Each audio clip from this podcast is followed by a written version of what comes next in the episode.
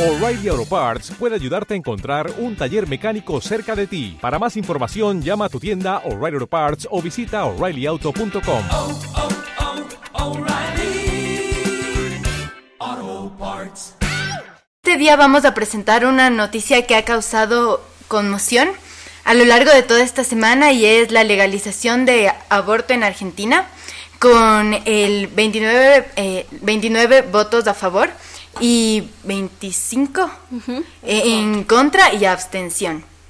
Creo que em, para dar comienzo a esto vamos a presentarnos a nuestros radio escuchas. Hoy estamos con una invitada especial, Alejandra Parra.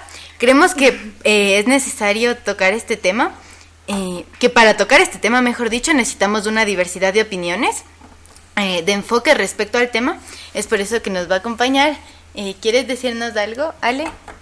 Eh, que estoy muy honrada de que me hayan recibido en este espacio. Gracias. Y Estoy bueno, lista para opinar, Cacho.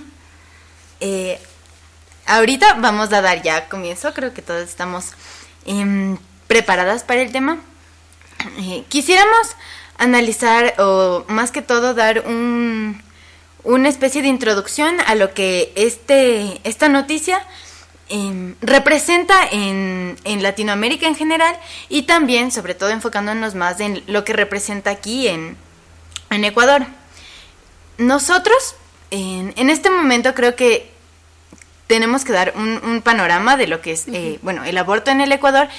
Si bien sabemos, en el Código Penal eh, Integral, en el artículo 149, dicen que el aborto es consentido, eh, pero eh, la persona que haga abortar a una mujer que ha, consen- ha consentido en ello será sancionada con pena privativa de libertad de 1 a 3 años y la mujer que cause el aborto o permita que otro se lo cause será sancionada con pena privativa de libertad de 6 meses a 2 años. Eh, el aborto es posible en caso de violaciones, eh, de cuando se pone en riesgo la salud de la madre, de también cuando existe alguna discapacidad mental. Y bueno, hasta ahorita creo que esto ha quedado bastante claro, ¿no es cierto? Eh, creo que... Eh, bueno, eh, sí, eh, aquí Sisa, reportándome para Trip Cabina. Eh, solo quería, no sé, eh, acotar y hacer una aclaración a lo que dijiste, Dome. Realmente lo que nos dice el artículo 150 sobre el aborto consentido es que este es- puede ser, eh, bueno, este es punible solo cuando, eh, bueno, cuando la mujer es violada, pero esta mujer tiene una cierta discapacidad mental. Y bueno, también cuando se da un peligro para, para bueno, el feto, causa un peligro para la madre. Eh, sí, eh, realmente elegimos este tema como discusión de la semana por toda la coyuntura a nivel de Latinoamérica en que se, bueno, que se lo está tratando. Tenemos el caso de Argentina que se dio este 13 de junio con la marcha que hicieron algunas mujeres, bueno, algunas personas pidiendo que, mm, que, bueno, que el aborto sea legal, más que nada con la consigna de, de que se quiere una educación sexual para decidir, un, un, un uso abierto de los anticonce- anticonceptivos para prevenir y el aborto legal para ya no morir. Para bueno todos estos casos que se dan de abortos clandestinos que si bien no es eh, no son aceptados es algo que se realiza a nivel de Latinoamérica y es y bueno en Ecuador no se dan ciertos casos eh, bueno se dan ciertos casos de hecho eh, pero no, no tienen una alta cifra. Pero a nivel de Latinoamérica realmente, si lo comparamos, eh, sí hay, sí hay eh, muchos casos en los que mujeres mueren y además de esto, eh, bueno, recién había leído una noticia en el país de Uruguay que una niña de 10 años fue violada por su padre. De 10 años estaba embarazada y claro, no le dejaban abortar ni nada de esto, sino que, que tenga el hijo. Eh, realmente no sé, es un, es un caso muy controversial, se lo podría decir, ya que hay muchas ideologías de por Claro. medio. No solo se lo dice como que, ah, bueno, es aborto, sino que está, real- Claro. bueno, se lo toma Es- muy político, realmente. Eh, También hay que tomar en cuenta que el tema del aborto eh, está como encaminado o direccionado no solo a, a los derechos de un, un grupo de, de ser humano, o sea, aquí entran los derechos de la mujer, los derechos de, de los niños, del derecho a la vida en general. Creo que por eso también es categorizado en, en numerosos países como un delito, pero bueno, esto es bastante debatible. Creo que ahora eh, la idea del aborto, ah, al menos en, en lo que estamos viviendo en la actualidad, está siendo más socialmente aceptado. Eh, existen ahora varios colectivos de mujeres, eh, de personas que, que están eh, a favor, a favor del aborto. Ahora, mm, en Latinoamérica esto es eh, nuevo y se lo podría ver como un paso para el desarrollo o para el no desarrollo, dependiendo de como la postura que cada una persona asuma. Em, creo que también, como dijo Sisa, podemos rescatar esto de que tiene, a veces también toma un enfoque un poco más político. Por ejemplo, eh, después de, bueno, antes de Argentina, el único país me parece, en uno de los pocos países de Latinoamérica que en el que el aborto es legal y sin restricciones, es, bueno, en América, eh, Uruguay, Estados Unidos, Cuba, Canadá, Barbados, eh, Belice, Guyana y también me parece que en México.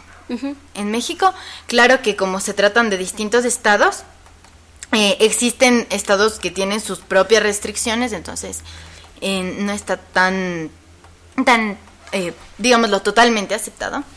Bueno, eh, tiene mucho que ver, creo que con la formación, estamos hablando con Cisa antes, eh, lo que es la educación sexual, o sea, partiendo de allí, se podría ir como a, a bastantes eh, juicios y, y análisis del asunto. ¿Qué es la educación sexual en la- Latinoamérica y cómo se está llevando aquí en Ecuador? Fue una pregunta. Es- es- fue una expo- exposición del tema y bueno, sí, es una pregunta para ustedes, nuestros Ok. oyentes, y para todas nosotras. Sí, Em, quisiera escuchar sus opiniones, tú, Ale. Michelle. Cualquiera. No sé, eh, sí, ¿cómo, ¿cómo creen que se está tomando este tema de la educación sexual? Eh, si me, bueno, no sé si, ya que preguntaste y tomaste el tema, eh, bueno, también queremos saber lo que dicen nuestros oyentes, tal vez que nos dejen algún comentario Sí. por nuestra página de Facebook, Trip Cabina, pero bueno, eh, sí es algo muy muy debatible todo esto de, la educación sexual ya que se la toma a la tal como se, se toma a tal tema como algo moral ah, realmente algo moral pegado mucho a la religión cuando realmente no sé todo esto del cuerpo humano sí tendría que estar eh, muy Muy Aparte. aparte de todo esto, ya eh, se le toma como un tabú, ¿no? Claro. El cuerpo humano siempre se lo ha tomado como un tabú eh, y siempre hay que ver como que en qué sentidos es correcto y en qué no. O sea, El, el problema, creo, el conflicto que, que existe al momento de impartir eh, educación sexual es del hecho de que la gente se siente cohibida. A veces yo he tenido la impresión de que el propio hecho de hablar de sexo con los profesores, con los padres, eh, con figuras que, digamos, tienen más madurez, sienten como si fuera una especie de invocación, no sé, o sea, que si lo nombras va a pasar. Ajá, y sí, lo que ha pasado, no, o sea, varias veces, es del hecho de que con solo, o sea, una palabra se supone que tú deberías tener como que eh, conciencia de lo que es. Digamos, tu padre te ve que estás con un chico ya, estás saliendo. Y lo único que te dice es, ten cuidado. y tú tienes que entender todo eso, o sea, ese ten el cuidado, cuidado ten cuidado. todo. O sea, ten cuidado de que no te pise un carro, ten cuidado de no quedar embarazada, por Eso. favor. Pero es solo eso, o sea, con eso se supone que uno ya debería entender. Solo que el propio hecho, digamos, de, de que existe una cercanía más de este tema con, con tus figuras paternas, con tu, con personas, los educadores, eh, haría que, bueno, tal vez no estoy segura si el hecho de que disminuya, pero el punto es que si ya tienes un problema, o sea, poderlo decir abiertamente, si estás como en, en una etapa que quieres o no quieres hacer algo, como descubrirlo, o sea. em, solo que es un poco complicado por, por como dijeron antes, también juega, un- o sea, este, este tema engloba varias áreas, también áreas ideológicas respecto a la religión, digamos, al menos en Latinoamérica creo que tenemos de eso muy enraizado en, en nosotros, lo de que la mujer se tiene que, eh, tiene que eh, o sea, tener sexo después del matrimonio es, es también... Es que también, eh, bueno, aquí Michelle reportándome para Trip Cabina, aportando a lo que tú decías, Dome, es verdad, eh, creo que desde hace mucho tiempo siempre eh, se ha visto las relaciones sexuales después del matrimonio, porque también una mujer, bueno, es símbolo de pureza, se puede decir, porque siempre han enseñado eso a las personas. Y también creo que ven el hecho de que eh, mostrar mi cuerpo a alguien más, mi intimidad, es algo ya que va algo más allá, Creo no es algo fácil de... sí. O sea, sí, eh, aportando esto, sí, no sé, me, me sigo manteniendo en ese, en esa, en ese, no sé, en esa ideología de que realmente el cuerpo ahora ya es algo político, como tú dices, o sea, el cuerpo de la mujer tiene que ser algo puro, tienes que ser de tal manera, tienes que comportarte de tal manera, no puedes hablar de, ajá, claro. Entonces, realmente sí se toma como esta pureza, pero pero lo que pa- los fines realmente de lo que se habla ya es algo más político o sea es, que hay diferentes corrientes y de ideología. Tal vez aquí estemos eh, hablando de una pelea ideológica en Argentina sobre querer abortar porque no quieren tener más hijos o hay este control. Pero si nos vamos a un a una ideología más de más de no sé de Asia en China hace hace algunos años La atrás sobrepoblación. claro hace algunos años atrás se prohibía a las mujeres tener más de un hijo y en cambio ahí la lucha era de no, o sea, déjennos tener hijos, ¿no? Porque déjennos tener hijos. Es que también depende de la, la realidad social de cada país. Es Y bueno, nosotros quisiéramos escuchar tu opinión. Ale, Ale, claro, como- nuestra invitada de esta mujer. semana. Quisiéramos saber de qué, de qué, qué opinas acerca de este tema. Eh, o sea, con respecto a estas... Bueno, o sea, yo no estoy tan a favor de las marchas. Yo estoy súper a favor del aborto en, en, en el punto en el que sea seguro para la mujer. O sea, creo que eh, biológicamente es peligroso para una mujer abortar desde, o sea, después de, la- de las 14 semanas. Desde ahí creo que, o sea, mi opinión es que estoy en contra más, no por que tenga el hijo, sino por más, o sea, la seguridad de la mujer al realizar el aborto. Eh, yo creo que debería ser obviamente despenalizado y obviamente legalizado. Eh, no creo que gratuito porque sería muy complicado hacer algo así gratuito. Pero es verdad, o sea, eh, la, la educación sexual al menos aquí es como que intentan eh, darse la- a los colegios como para que ellos lo hagan cuando en verdad debería la ser exacto cuando en verdad debería ser algo o sea de casa de la vida de diaria decir, también. de decir ya a ver tú vas o sea debería ir englobado con al menos a las mujeres. Por ejemplo con el sí en unos años vas a menstruar en algunos años vas a tener que comprar toallas sanitarias debería ir con él. Y vas a tener que consumir píldoras anticonceptivas por ejemplo así que debería debería decirse y no ir al ginecólogo Ah, algo sí, normal revisión. como que no se ve algo como eh, súper alejado de la realidad. Es algo o sea por salud o sea uno no va al ginecólogo para decirles a ver deme píldoras es como por salud general o sea si uno, si uno un- está con gripe va al médico general y le dan algo así. Entonces si es que tú eh, por ejemplo, estás en una familia muy arraigada al catolicismo o alguna religión que se ve a la mujer como algo que debe ser puro, con algo que no, que no debes mostrar o que no sé qué, y esa persona, por ejemplo, de la nada tiene ovario poliquístico, está sufriendo, o sea, es como, mm, es como que creo que deberías ir al ginecólogo. Pero así. no puedes porque no, nadie puedes, te puede ver. Porque tu La- mamá le, le dices, ma, tengo un ciclo eh, muy raro, me duelen demasiado los cólicos, eh, me duelen las chichis, me duele todo. ¿Qué hago? Ah, es que eres mujer, así, eso Ajá, puede es- venir. O sea, lo ven como algo que no, no se debe topar. Ma, ¿puedo ir al ginecólogo? No, o sea, ¿por, ¿por qué? Así. No todas, obviamente, no, no todas, pero hay familias en las que eso pasa y obviamente si es que empiezan a tener novio y van y se meten en eso, no saben qué demonios es un condón, o sea, no Sí. puedes culparlas así, o sea, por cómo las educaron. Ahorita el internet dice cualquier bobada y uno puede querérsela. Claro, pero no, no, o sea, más, más allá de lo que dice de esto de que, claro, o sea, a la mujer hay que, eh, no sé, educarle sobre esto, no creo que solo es un tema de las mujeres, sino también es de los hombres. Realmente lo que tú decías de esto de, ah, no, eh, saber lo que son las pastillas anticonceptivas y todo esto, eh, no... Bueno, otra vez estamos recayendo en esto de que la mujer es la que tiene que estar pendiente de esto. Cuando, vamos, nosotros somos, bueno, nosotras somos fértiles una semana, ocho días al mes, los hombres son fértiles todo el mes. Entonces, claro, o sea, se sigue cayendo en esto de que no, es que las mujeres son las que tienen que est- estar eh, Pendientes, de eso cuando vamos, a los hombres no se les habla nada sobre estos temas.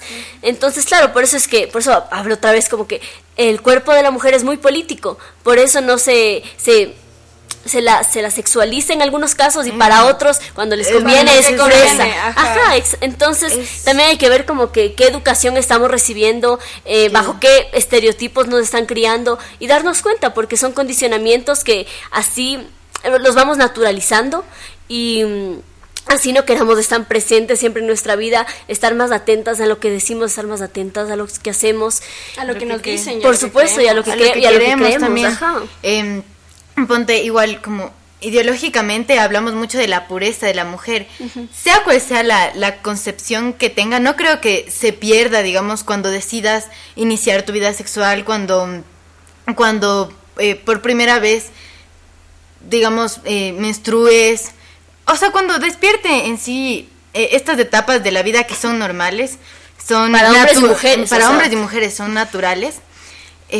También pienso que el, el tema del aborto igual es, es complicado por el hecho de que estamos hablando de, de, o sea, no solo como un ámbito, bueno, sí, eh, la salud física de la mujer, sino estamos hablando también de la salud mental de la misma. Eh, porque estaba leyendo igual. Cuando una persona tiene una un embarazo no deseado, o sea, Producto de una violación. es Claro. Eh, parte, parte, en ajá, de producto de una violación. en general es como eh, sucede todo este tipo de desequilibrios mentales como la ansiedad, la depresión, em, estos trastornos que si vemos a la larga no te permitirían eh, crear, eh, criar, digamos, eh, De una manera de una correcta, manera a un ser vivo, a un niño. Entonces, sería muy complicado el hecho de que a veces las, las leyes también son muy duras con, con la mujer. El hecho de que, bueno, la mujer eh, eh, es, viola- Históricamente. ajá, es, es violada, digamos, en los casos de que es violada, tiene que tener el, el niño y aparte, como tú decías, no, no se le da una oportunidad de que, aunque sea, lo den en adopción. Eh, para ella es como un rechazo y a la vez un, un forzamiento. O Claro. sea, O sea, te fuerzan a tenerlo, pero luego de que lo tienes y quieres pedir ayuda, quieres ver los medios para... Y además, no tienes. aparte de que tú debes tenerle al bebé si es que tú no quieres, ¿qué vida le vas a dar si es que prácticamente tú no quieres a tu hijo, pudiendo haber dado en adopción a una familia que también lo quiera y, y lo trate con amor? Porque Claro. Si no quieres algo, es obviamente, Sí. es obvio que no vas a estar Sí, creo que por esos motivos creo que es muy importante la educación sexual y no sé, no me refiero a una educación sexual impartida por los colegios porque realmente lo que se hace ahí es ver de un, como ya lo decíamos, de una doctrina católica. Entonces, creo que es importante eh, desnaturalizar todo este tabú hacia el cuerpo humano, hacia lo que es el sexo, la verdad, porque realmente hasta hablarlo ajá. lo toman como, como, algo, ajá, lo toman no. como algo que es eh, sucio, inmoral, cuando realmente todos venimos de ahí, Sí, todos sí. pasamos por Por eso eso para estar aquí sentadas y estar hablando. Entonces, debería hacerse como eso, no es algo sucio, no es algo inmoral. de la vida, al fin y al Ajá. cabo. Eh, también creo que es muy importante como a medida que, que se va, o sea, utópicamente, supongamos que se va mejorando la, edu- la educación sexual. Ok. También a la par, o sea, el hecho de como que eh, enseñar a, lo- a las personas como a asumir sus responsabilidades. Creo sí.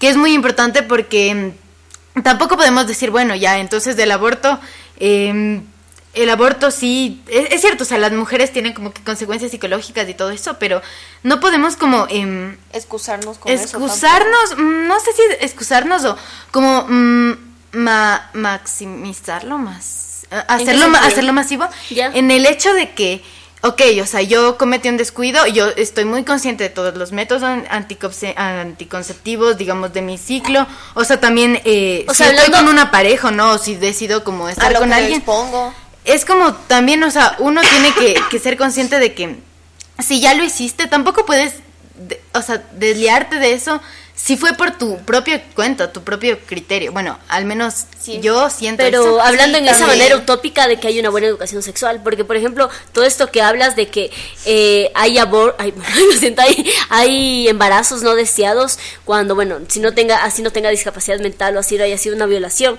eh, realmente lo que pasa aquí es que no hay una buena educación sexual, por eso es lo que se quiere como primer paso, no es como que el aborto, sí, abor- eh, legalicen el aborto Sí, para que sí, todos no, aborten, no, todos sino que lo que se quiere es una educación sexual, que también se implementen todos estos métodos anticonceptivos Claro. que sean más accesibles, porque si uno habla solo sabe que existen, no sé, los condones y ya, pero realmente hay un montón de métodos anticonceptivos, pero son más difíciles Es de que conseguirlos porque no hay esta hay educación veces sexual. que a algunas personas ni siquiera conocen bien Ajá. estos métodos anticonceptivos Es su o que uso. en Ajá. sí eh, no saben qué Por eso. puede pasar si es que yo llego a tener una relación. No Por eso es importante una- eso, una sí. buena educación sexual. Ajá, aquí entra mucho la Es, educación. Sí. Claro, o sea, yo creo que primero sería Como una educación todo, sex- ajá. sexual porque ahí que sea un aborto, digamos, em, controlado, o sea, analizado y, y, y bien, bien pensado, o sea, que la gente realmente no llegue en un punto que diga, ok, no, esto lo hice mal, o sea, lograr como el bienestar de, de, de todos, o sea, Por tanto mujeres, hombres, niños,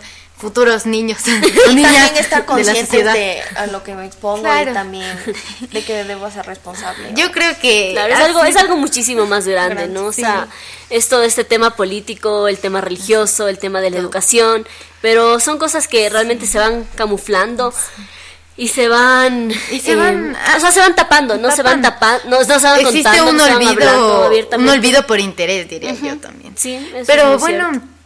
Creo que realmente hemos compartido nuestras opiniones. Queremos que ustedes también nos cuenten qué es lo que piensan, eh, nos dejen sus comentarios para nosotros también saber. saber igual más. Es, es interesante escuchar como las opiniones de todos porque ahí como que se va formando. Em, en varios de estos asuntos siempre se dice que necesitas o sea escuchar las las opiniones de toda todo grupo social. Yo creo que es muy necesario entonces les invitamos a eso Claro. Eh, bueno, ese, este fue nuestro segmento, La Dosis, donde, bueno, cada semana lo que queremos hacer es compartirles algo de nosotros, algún tema en especial, como ya lo hicimos eh, con el tema del aborto. Lo que queremos hacer en este momento para seguir con el programa, con Trip Cabina, es comentarles, recomendarles eh, lo que se está dese- dando, desarrollando en este transcurso de la semana. Ajá. Em, bueno, eh, creo que todos ya saben, estamos en, en unas fechas muy Importantes, para el pueblo para el indígena. pueblo indígena, lo que vendría a ser el Inti Raimi o la Fiesta del Sol. Este evento, bueno, este más que evento es ceremonia, se lo realiza entre, em, bueno, entre varias personas. En diferentes Es- pueblos, de hecho, cada pueblo tiene su diferente ajá, ceremonia. Su manera de, de compartirlo, pero sacando como las ideas... eh, Las mismas, las o sea, mismas claro, la misma esencia. El mismo esqueleto que es el compartir, yo creo. Sí. El, el sentir como que la energía, el conectar con la naturaleza, conectar con las personas, eh, los animales, un- está también caracterizado por la pamba mesa, que aquí se manifiesta también la solidaridad de la gente. De la eh, comunidad. De la comunidad, cada persona trae lo que su Lo que quiere compartir. Lo que quiere compartir. Pueden ser, bueno, sobre todo como se hace más en comunidades indígenas y todo este tipo de cosas, es mucho como que lo nuestro, ¿no? nuestra comida tradicional, así. Eh, Sí. Puede Eh, ser. claro, eh, el Inti Raimi eh, es una fiesta que realmente ya tiene siglos atrás. Antes era conocido como el San Juan, eh, por todo esto de la conquista y la, la colonia. Pero bueno, se ha tratado de recuperar lo que es nuestro y se le ha vuelto a poner el Inti Raimi, la fiesta del sol. Eh, básicamente lo que se quiere hacer es por todo esto de las, la cosecha. La, eh, la cosecha, darle gracias al sol por em, lo brindado por la siembra a lo largo de- del medio año. Ajá. Em, y claro, sí hay diferentes maneras de celebrarlo. De hecho, u- ay, bueno, y hay diferentes personajes que participan en esto. Hay un personaje que es muy conocido, pero realmente es mal conocido por su nombre. eh, mal, realmente se lo llama Diablo Uma, pero así no, no, no, es, no es lo que realmente significa. Eh, para el pueblo indígena, indígena, este personaje se llama el Ay- Ayauma, que significa el espíritu el espíritu de la tierra.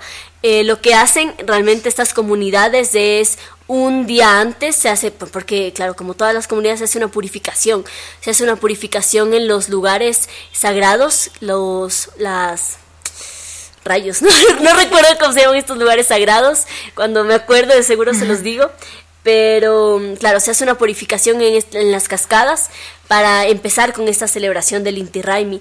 Eh, al momento de que estas comunidades empiezan a bailar, empiezan a zapatear, lo que se hace es despertar a la Iyauma, que es del, este espíritu de la naturaleza. Entonces, claro, por eso zapatean, por eso están siempre felices bailando. Eh, algo también que es poco conocido de este tipo de celebraciones es que, eh, bueno, ya se da mucho en lo que es eh, Cotacachi o Tabalo, que se toman, es la toma del de la plaza del pueblo.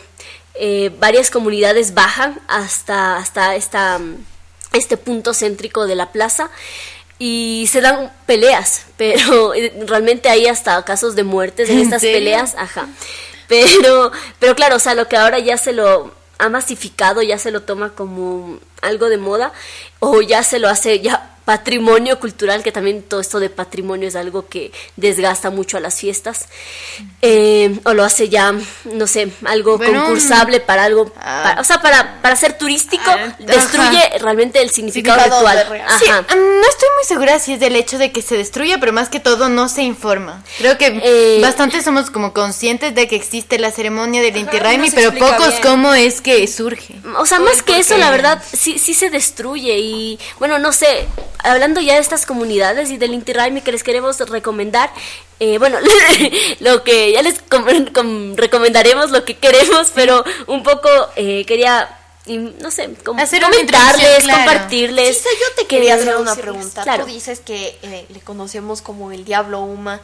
¿Por qué empezó a llamarse así? Verás, eh, de hecho esto tiene mucho que ver con lo que les quería llamar. Nosotros con- conocemos la de Hablada de Píllaro, que es realmente también una fiesta Sí. que es muy conocida y ya se la hace hasta turística y es patrimonio intangible.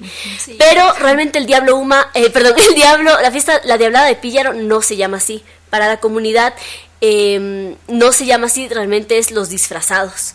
Los disfrazados es una fiesta que se la hace en comunidad con diferentes personajes. También existe esto de la, de la, de la toma de la plaza, pero Ajá. se le llama diablada porque existen un montón de fiestas en los que el personaje principal es un diablo. Entonces, Sí, claro, es se, lo, se lo coloca como diablo o diablada para que también empiece a competir con las demás fiestas a nivel latinoamericano. Para que diga, el- hay una diablada en tal lugar, pero aquí también tenemos la diablada de Píllaro, aquí también es turístico, vengan acá.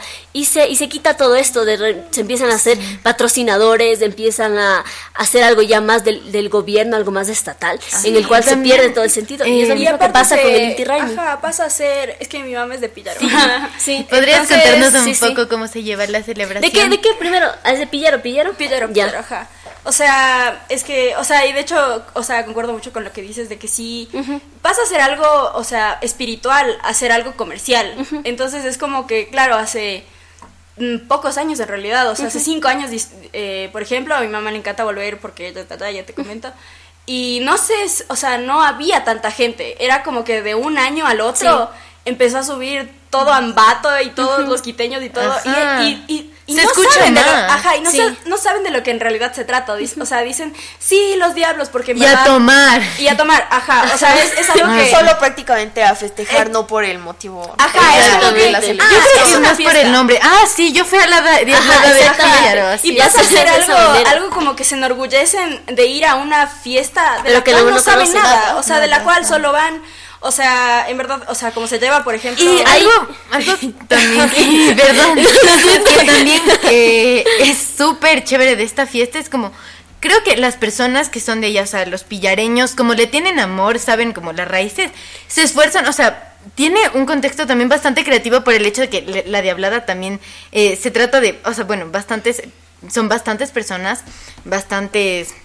Personas que como que crean sus propias máscaras Durante todo el durante año, todo ajá. el año y o sea, bas- son bastante costosas, me parecen que Sí, cuestan Sí, son carísimas. Cientos, sí, porque es, o un sea, arte el miento. fabricarla. Ajá, y las máscaras son pesadísimas. Y tienen que, o sea, ir con eso por tres días seguidos, así. O Claro, sea, y, y- Bailando. Y bueno, no, no quiero, no quiero romper tus sueños, Dome, Ajá. pero realmente lo que está pasando ahorita en toda esa zona de los pueblos aledaños, Ambato y toda la Diablada, o sea, ellos ya aceptaron, porque de, de hecho el municipio les da dos mil dólares a cada Ajá. pueblo para que Para organicen, ajá, para que organicen todo esto.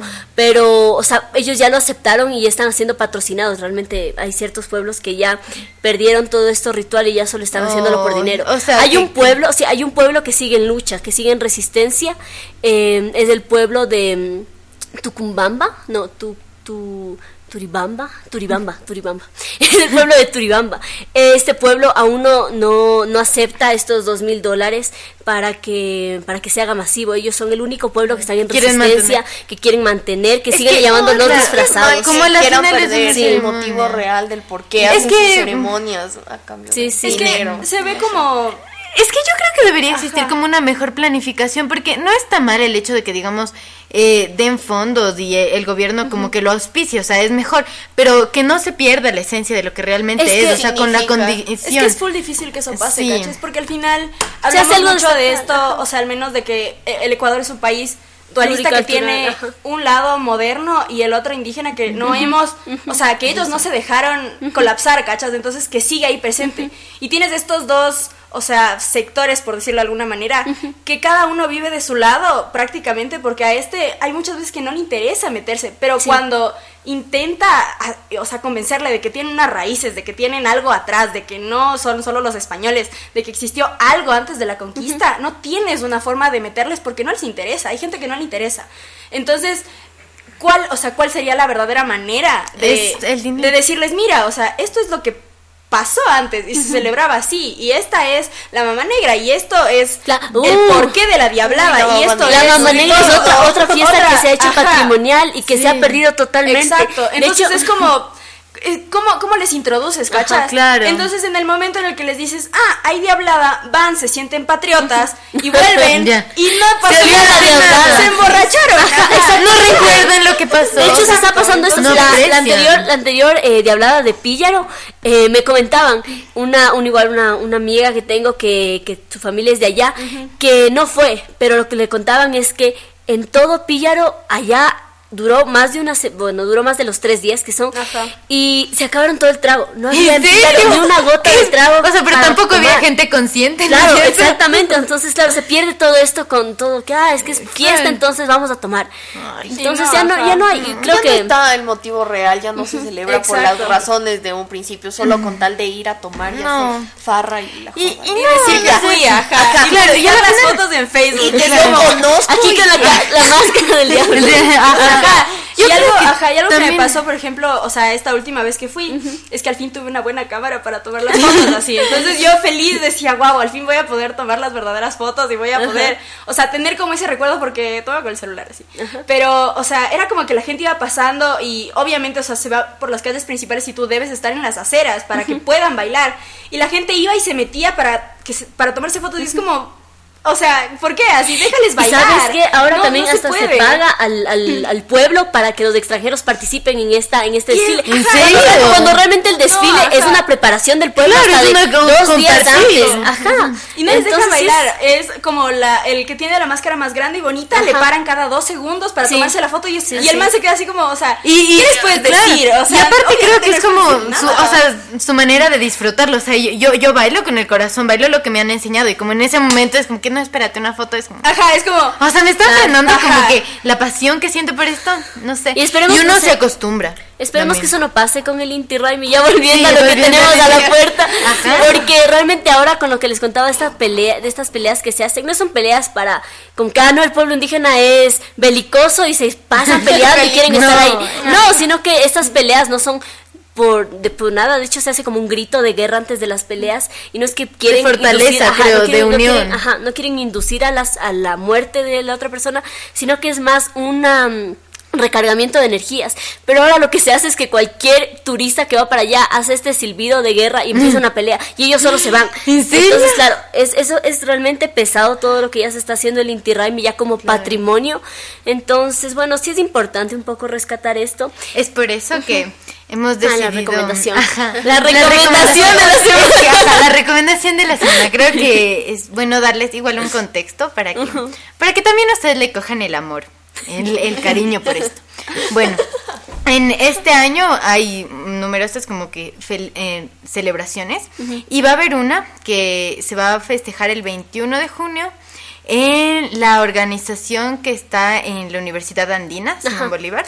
Este, eh, claro, este evento lo organiza la un poco la Facultad de Letras y Estudios Culturales de la Universidad Andina. Y bueno, esta, la Universidad Andina ya viene haciendo 10 años atrás el Inti Raimi, pero es ya hace dos años incluyen también demás uni- otras universidades, como son eh, la Politécnica que está ahí, la Católica, la Andina, la Salesiana. Eh, y también se va a unir sectores como el INCINE de la Floresta y hay diferentes organizaciones que son aledañas. Igual Ajá. también como no, o sea, no puede faltar los precursores de, de esta celebración. Vamos, van a contar con la presencia de varias delegaciones eh, del pueblo de Natabuela, Otavalo, Cayampis, Panzaleos, Quitucaras y las aso- asociaciones de, De las estudiantes universidades. de las Ajá. universidades. Creemos Sí. que igual mm, es- va a ser un evento bastante chévere. Em, en los cuales van a participar, bueno, como ya se contó, diferentes eh, organizaciones. Ajá. Y, Y van a queremos haber distintas ¿no? paradas. Ajá, Ajá. van a haber distintas paradas. Se, van- se va a comenzar en la Universidad Andina a las 12 y, me- 12 y 50 del jueves 21, este jueves que viene. Y bueno, queríamos hacer esta invitación a nuestros oyentes para que vayan a disfrutar. Se va a hacer todo un pequeño desfile. Eh, desde la Universidad Andina, pasando por las otras universidades, se va a bajar a la floresta y luego se va a volver otra vez a la Universidad Andina para de ahí eh, practicar una pamba mesa con todos. Entonces, Igual la, la parada final será en, o sea, como en cada año, en la Curicancha de la Universidad Andina y se dará más o menos como hasta hacia las 4 de la tarde. En donde, como ya dijimos, se compartirá comida y también el baile, el zapateo, los Sí. sanjuanitos. Ya comiencen a, a, a mover el esqueleto, a prepararse para eso. a programar el horario. El Ah, el horario, ya. Jueves 21 ya tengo algo Ya que tengo hacer. plan, ajá. claro, igual que invitarles, eh, como ya dijimos, en las diferentes comunidades se hace esto, que viajen el fin de semana, el Inti Raimi dura hasta el Claro. 23 de junio, si no me equivoco, del 21, 22 y 23 en diferentes comunidades. Y sí es bueno un poco ir a observar, si bien a, a observar lo que les acabamos de contar de todo lo que está pasando. Claro, porque no es lo mismo, supongo que nosotros les contemos, siempre es Ah, mejor ir. Ustedes también decirnos si van, o sea, de, dennos sus opiniones de cómo vieron. Necesitamos nutrirnos de esos conocimientos. Claro, para ver qué tal está el Inti Raimi en este momento. Claro. sí, Y por supuesto. Em, bueno, yo creo que ahora, no sé cómo se han sentido. Este programa, eh, creo que la verdad en, en lo personal, me parece que ha sido uno de los o sea, programas como que ya, ya ha habido más organización. Igual queremos saber en qué mejoramos, o en qué no mejoramos, en qué nos falta aún. Sí, ya, ya, les, ya les dijimos igual el otro programa del día jueves que tuvimos. Jueves grabamos, ¿cierto? Jueves grabamos, Sí, jueves en la noche, ese día ya fue. Ya. Bueno, no pudimos el sábado, entonces el jueves. Jueves, Pero igual, claro, ya les habíamos comentado que íbamos a cambiar un poco los segmentos para ser ya más organizados. Para, bueno, ya tener los temas más específicos para poder compartir con ustedes y saber lo que opinan. Entonces, claro, ese fue, este fue el programa en el que lo hicimos, en el que ya nos acatamos a un horario. Ya. Ajá, entonces Ajá. ya Así que oyentes también ya saben cuál es nuestro horario. Ya saben nuestro horario es y van a ir en- eh, enterándose de nuestros segmentos y también bueno eh, pueden compartir con nosotros sus opiniones como siempre les decimos y ya eh, también recomendarnos temas de los que quieren que hablemos como siempre les decimos Y, Sí, por ah, supuesto. sí, también queríamos eh, decirles que hoy Dome no nos pudo acompañar Ah, porque sí. se encuentra un poco enferma, pero ella igual sigue siendo parte de nosotros, así la extrañamos un montón. Esperemos ver su, su, Su- visualización porque también estamos transmitiendo, de hecho. Hola, ahorita- nos ¿no? Hola, un saludo. Estamos transmitiendo en, en vivo en Facebook. extrañamos. Y bueno, también queríamos informarles a nuestros oyentes que por motivos un poco de organización Ajá. y todo, el próximo sábado que no va a haber programa, no va a haber programa, Programa. bueno, por motivos Ya nos personales de cada uno, ya de cada uno. Dome, eh, Dome andaluz, ya se gradúa y del colegio, entonces claro, sí estamos un poco Estamos pesados con con eso y algunos eventos más. Pero después Ah, cierto, bueno, no sé, también quería hacerles una invitación, eh, ya más personal, Ah, el jueves Noticia de 21 última también hora. en la tarde, jueves 21 a las 5 de la tarde, eh, 5 y 5, 5 y media de la tarde, voy a estar presentándome en la Universidad San Francisco de Quito con una mesa eh, de con una mesa performática, una mesa de una mesa, claro, con el tema de libertad, de derechos humanos y libertad de expresión. Entonces, claro, va a ser toda una semana en lo que creo que empieza desde el jueves hasta, perdón, desde el miércoles hasta el viernes esta mm, esta, bueno, estas mesas que se van a ver porque van a venir invitados internacionales y también de diferentes universidades aquí en el Ecuador. Y eh, claro, queríamos invitarles también a nuestros oyentes que vayan, eh, infórmense sobre cómo está la libertad de expresión en el Ecuador, los derechos humanos, que también es un tema, tal vez sí Podríamos hablarlo en otro momento porque es también un tema muy grande. Entonces, claro, también hacerles esta recomendación de Ya. mi parte. Ajá, y en todos Sí, jueves estamos- 21, 5 de la tarde. Que no se les Ahí para que, para que me vean en persona. Ajá, la conozcan. Es bien. Tengo el privilegio. Entonces, Ajá. claro, agradecerle mucho a Ale, Ale, por a Alejandra Parra por por, acompañarnos, por estar aquí en el programa, por darnos su opinión. Y bueno, creo que esto ha sido Trip Cabina. Sí, Cambio y fuera. Oigan, salió súper chévere.